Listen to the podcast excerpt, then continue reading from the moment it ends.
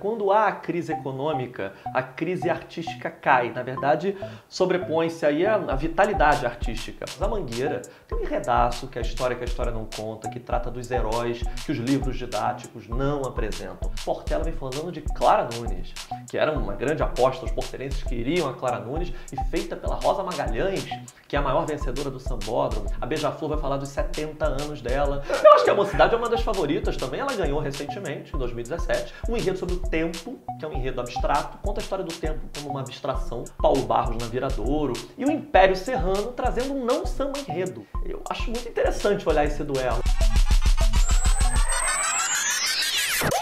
Chega junto porque agora começa a segunda parte do meu papo com o jornalista Fábio Fabato. Na primeira parte, a gente conversou bastante sobre as razões que podem nos ajudar a entender a crise enfrentada pelas escolas de samba do carnaval aqui do Rio de Janeiro. E agora, a gente vai continuar falando de carnaval e vai entender como o Fabato virou esse pesquisador, esse, esse conhecedor da folia, sobretudo da folia promovida pelas escolas de samba aqui no Rio de Janeiro. Mas antes, a gente falou da crise, como eu disse, fez um diagnóstico do carnaval do ponto de vista econômico, financeiro, né? Uhum.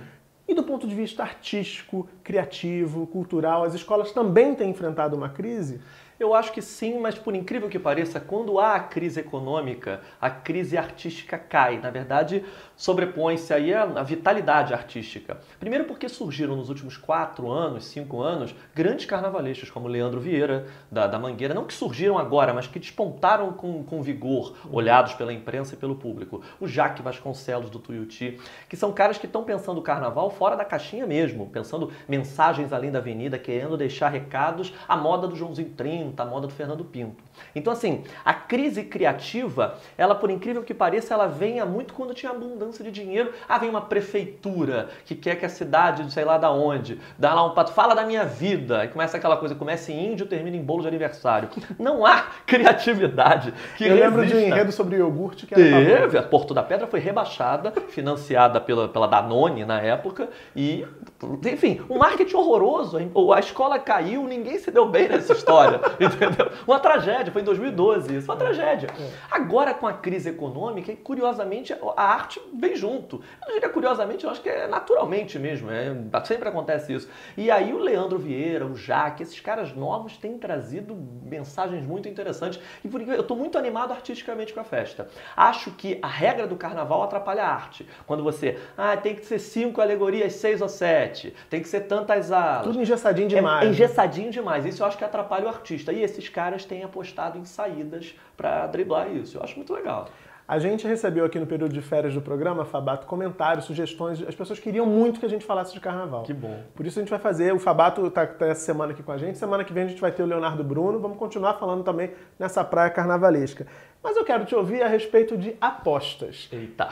O carnaval está chegando. O que, que vale a pena a galera prestar atenção aí no que as escolas estão pensando em levar para Sapucaí? Olha, primeiro é um carnaval absolutamente sem favoritas. Eu acho isso tão bacana, porque muitos anos as escolas já entravam para cumprir tabela e a gente já sabia quem ia ganhar. Por diferentes motivos, às vezes políticos, outras vezes porque tinha um samba muito melhor do que a outra, e aí arrasa quarteirão, tipo a Vila Isabel no ano do Festa no Arraiá, que a gente já sabia que ela ia ganhar, assim, ela tem que cumprir o desfile direitinho. é só tem... não errar. É só não errar. Dessa vez não, dessa vez vai ser na avenida. E tem enredos maravilhosos. A Mangueira tem um enredaço, que é a história que a história não conta, que trata dos heróis que os livros didáticos não apresentam. Eu acho um enredo maravilhoso. É um enredo que é um próprio, como eu falei no, outro programa, um simulacro do Carnaval do Rio de Janeiro. É um enredo simulacro, é uma síntese do que é o próprio Carnaval do Rio. Portela vem falando de Clara Nunes, que era uma grande aposta, os porterenses queriam a Clara Nunes, e feita pela Rosa Magalhães, que é a maior vencedora do Sambódromo. Então, assim, ambas ali na segunda-feira, que é um dia considerado bom, então, assim, eu acho muito interessante olhar esse duelo. A Beija-Flor vai falar dos 70 anos dela, desfila no domingo. Não tem um samba à altura do seu enredo, é um samba bom, mas eu acho que o enredo é maior do que o samba. E a história de sambas da Beija-Flor é maior do que esse samba, mas a Beija-Flor sempre incomoda, a Beija-Flor sempre é uma escolona.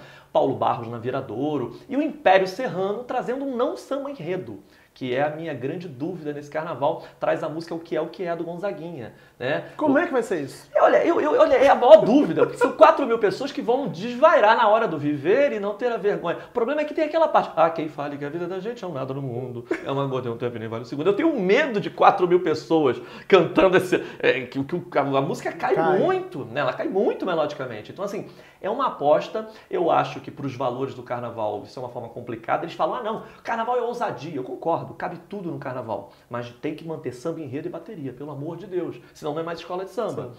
E esta música maravilhosa do gênio Gonzaguinha, que é um dos meus gênios, não é um samba enredo. E aí, como é que você julga um não samba enredo no quesito samba enredo? É, a escola essa comprou é a um dúvida, barulho Essa aí. é a dúvida que o carnaval de 2019 está trazendo. Eu gosto dessa, desse molho, mas eu sou um crítico ferrenho de um não samba enredo cantado como samba enredo. Agora, sabe o que é curioso? A gente tem uma coisa em comum. A gente tem algumas coisas em comum. A gente tem amigos em comum, a gente tem profissões em comum. A gente gosta do carnaval, não entendo tanto quanto ele, mas a gente gosta de carnaval.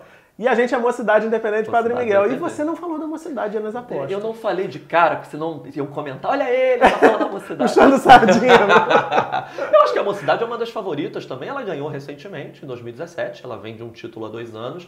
Um enredo sobre o tempo, que é um enredo abstrato. Conta a história do tempo como uma abstração, feita pelo Alexandre Lousada. Um samba lindíssimo que eu acho que resolve o enredo com uma forma afetiva, melhor até do que a proposta temática. O samba, nesse caso, é melhor que o enredo. É o oposto da Beija-Flor. Eu acho o samba da mocidade melhor até que o enredo dela. Ela desfila de manhã. Então, assim, é uma grande dúvida. No ano passado ela não desfilou bem de manhã, ela de novo desfila de manhã esse ano. No ano passado ela... eu, quase, eu saí na mocidade quase morri. É, ela teve problema de acabamento. Então, a minha dúvida com a mocidade esse ano é se ela vem bem acabada, se ela não vai desabar na avenida. Porque no ano passado foi muito triste. Ela seria campeã até o último quesito fantasia, ela só levou nota baixa em fantasia, com toda a razão, porque as fantasias estavam desabando. A minha dúvida é, será que as fantasias passam em pé? Mas é uma das favoritas também, claro. Eu vou contar a experiência. Na minha é. ala as fantasias não estavam desabando, mas assim, Verão no Rio de Janeiro, a gente desfilou umas 4 da manhã. Por aí. Tava aí. fazendo 33 graus ainda às 4 da manhã e a fantasia era toda de veludo da cabeça aos pés. Nossa Senhora. As pessoas estavam caindo. As fantasias não, mas as pessoas sim desabando.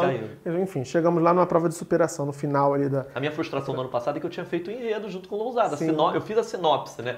E quando eu vi você ver a escola se desmanchar na avenida, como foi, porque foi, infelizmente, dá uma tristeza, porque na teoria ela estava toda bem arrumadinha. é. O problema foi a prática. Vamos superar isso agora. Superadíssimo, superadíssimo. Agora, até aqui eu conversei com um pesquisador, com um autor, enfim. Agora eu quero saber do apaixonado pelo carnaval. Como é que começou essa tua relação tão intensa, tão profunda com o carnaval, Fabio? Família, família total. Meus pais, apesar do meu pai mangueirense e minha mãe torcedora da Portela, eles não tinham uma relação com a escola de samba, mas gostavam. Uma amiga da família e tal os levou para conhecer a mocidade, foram no ensaio e tudo mais. Eles se apaixonaram, formaram um grupo, isso é 1984. Formaram um grupo e foram desfilar. Eu nasci em 82. Ali eu não me lembro dos primeiros momentos, mas a partir de 80. E começaram a desfilar sempre. Na mocidade? Na mocidade. Mas Oito, ele quatro... continua mangueirense e ela continua. Mas, aí depois. Eu, eles dizem que não, mas para mim viraram casaca violentamente. Minha mãe acho que assume sim. Meu pai não. Meu pai falou, eu sou mangueirense. Mas não é. Desfilou 30 anos na mocidade. Gente. Desfilaram 30 anos em sequência na mocidade. Em 87, 88, eu comecei ali com 5, 6 anos, eu comecei a entender aquilo ali. E assim, era um delírio maravilhoso, aqueles índios saindo lá de casa, eram 40 pessoas, assim, que eram amigos, tios, primos mais velhos e tal. Eles alugavam um ônibus, um ônibus de turismo que parava na porta de casa e aqueles índios iam para a avenida, era um lugar etéreo que eu via pela televisão e que meu pai dizia, olha, vai ser um combate incrível e olha, nós vamos ganhar. E é uma época que a mocidade ganhava muito. Renato Sabe assim, Lage. Renato, primeiro Fernando, Fernando Pinto, Pinto. No, no, no Tupinicópolis, que foi vice, mas aí veio o Renato Lage, eu estava com 6 anos, 7 anos, vira, virou, depois o Chuê Chuá, o Soara não custa nada. E eu vi aquilo, eu vi aquilo acontecer na minha casa, entendeu? Então, assim, era impossível não amar aquilo. A questão é que meus pais não sabiam que eu ia amar mais do que eles.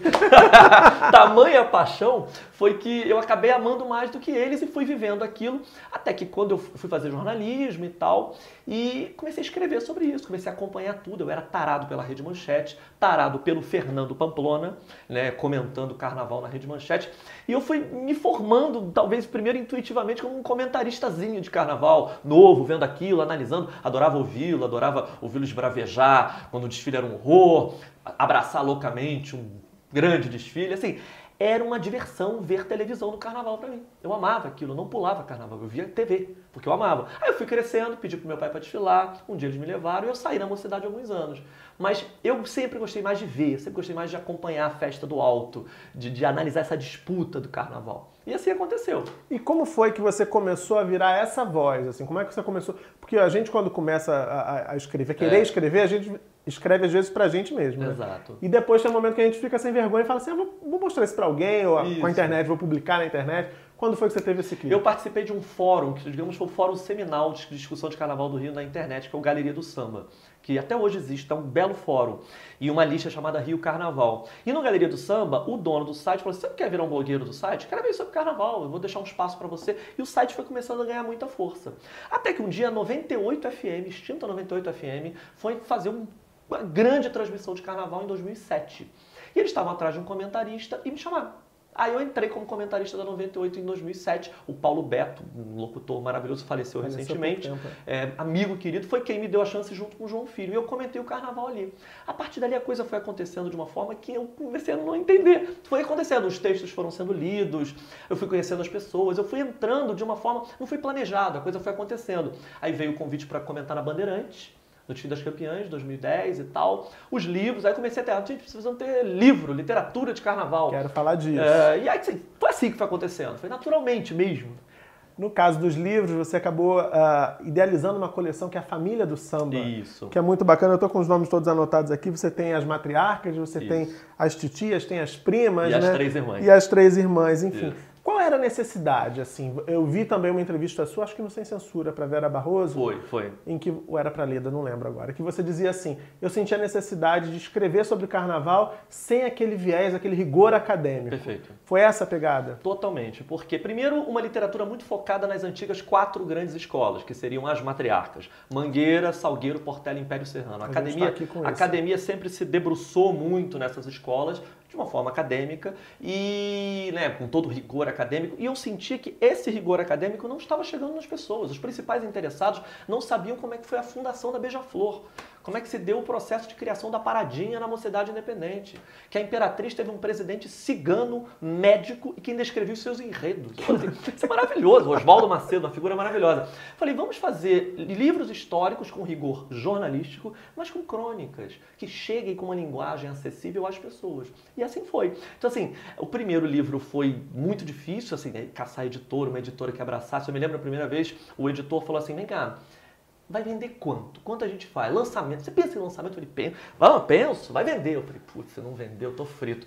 Ele achando que venderia 50, nós vendemos 300 livros no primeiro lançamento. Nossa. E a coisa foi aumentando. E ele falou, cara, isso é, isso é vendagem de best-seller. Eu falei, é, porque o povo do carnaval tinha essa carência. Assim, a Beija-Flor não tinha nada sobre ela. A mocidade não tinha livro até então. Isso é assustador você pensar, né? Assustador. Porque, é, como a gente falou, é esse patrimônio, em qualquer lugar do mundo seria super valorizado. A gente não tem um museu decente Exatamente. no carnaval. Eu falo isso muito com ele. Também é amigo do Gustavo Melo, que teve aqui, procura entrevista no canal também. Exato. Falo muito isso com o Gustavo, que é outro cara que conhece muito do carnaval. Esse patrimônio, a gente parece que tem vergonha, que quer esconder. É isso. Onde é que as pessoas acham essas informações? Como é que elas podem visitar? Enfim. É muito doido você pensar que a Beija-Flor até pouco tempo não tinha nada registrado sobre a própria história. Uma loucura, com o Joãozinho 30. Teve, tem um livro do Joãozinho 30, mas a história da Beija-Flor mesmo, foi As Três Irmãs, é o primeiro livro. A, a Mocidade é a mesma coisa. Então, assim, como isso acontece? Eu volto àquela teoria que eu já falei no outro programa, cultura popular pouco valorizada. Imagina, Rosa Magalhães, ela é uma diretora de ópera, se a gente pensar bem. Essa mulher, ela é, ela é um monumento civilizatório desse país que se é francesa, alemã, inglesa, teria um reconhecimento à altura do que é. Aqui é vista como uma carnavalesca. Até a questão de artista e carnavalesco. Os próprios carnavalescos têm uma dificuldade de se chamarem de artistas vez em quando. Gente, não, vocês são artistas. Artistas pra caramba, vocês são verdadeiros diretores de uma ópera céu aberto sabe? É, eu acho que tem a ver muito com a história do próprio país, que não valoriza a cultura popular. E isso desemboca na falta de literatura de carnaval. E eu fiquei muito feliz porque essa coleção, quando ela surge, ela traz a reboque uma nova literatura de carnaval. Muitos livros surgiram depois disso. É, aqueceu o mercado. Aqueceu bastante. Essa e a, e a a coleção do Aida no André Mota, os cadernos de carnaval, elas surgiram mais ou menos na mesma época. A meu ver, elas tiveram um protagonismo nessa história, porque nós conseguimos contar história das escolas chegando nas pessoas. São livros jornalísticos, com uma linguagem fácil, para chegar no componente. Bem legal. A gente está chegando no final, infelizmente, o papo é ótimo sempre. E falamos da crise bastante, mas eu acho que faltou um ponto. Uh, tem muita gente que discute carnaval apontando para um certo distanciamento das escolas das suas próprias comunidades, uh, como se estivesse havendo aí um processo de desenraizamento, né? Uh, um distanciamento, uma perda mesmo de uhum. identificação, de identidade entre as comunidades e as escolas. E talvez, me parece que esse seja o aspecto mais grave da crise do carnaval, mais grave, inclusive, do que a própria falta de dinheiro. Uhum. Você concorda? Como é que a gente pode reverter isso? Concordo totalmente. É, como eu falei, é, a lógica de um show propriamente, apenas um festival, não vai dar salvaguarda às escolas de samba. O que vai salvaguardar as escolas é o cotidiano delas é como elas bebem naquela comunidade, é como elas fazem novos fabatinhos, novos murilinhos que vão chegar lá e vão se encantar com uma bateria, vão se encantar com todos os signos e querer decodificá-los para outras pessoas. Sim, tem escolas hoje que apenas existem para desfilar. Não! Se você não tem uma escola que tem uma vida de ano você está matando a galinha dos ovos de ouro. E é por isso que, por exemplo, ver a Portela, por exemplo, é uma escolona, porque ela tem uma vida ativa de ano inteiro. As feijoadas, os projetos do departamento cultural. Então é isso que faz uma escola de samba ser tão especial. É esse contato com o berço dela. Quanto mais ela se distanciar do berço e apenas fizer o festival da Sapucaí, mais a gente vai estar tá matando esse processo. A gente não pode fazer dessa forma. Não pode ser só show. Exatamente. Querido, muito obrigado. obrigado Ótimo carnaval para você. Para nós, para nós. É, para nossa mocidade. Para nossa mocidade. Claro. Espero que vocês tenham curtido esse papo tanto quanto eu. Semana que vem, sete da noite, na terça, tem mais Chega Junto. Deixa seu like aqui embaixo, se inscreve no canal se ainda não tiver inscrito ou inscrito. E procura os livros do Fabata. A leitura é ótima, vale super a pena. Recomendo. Beijão e até lá.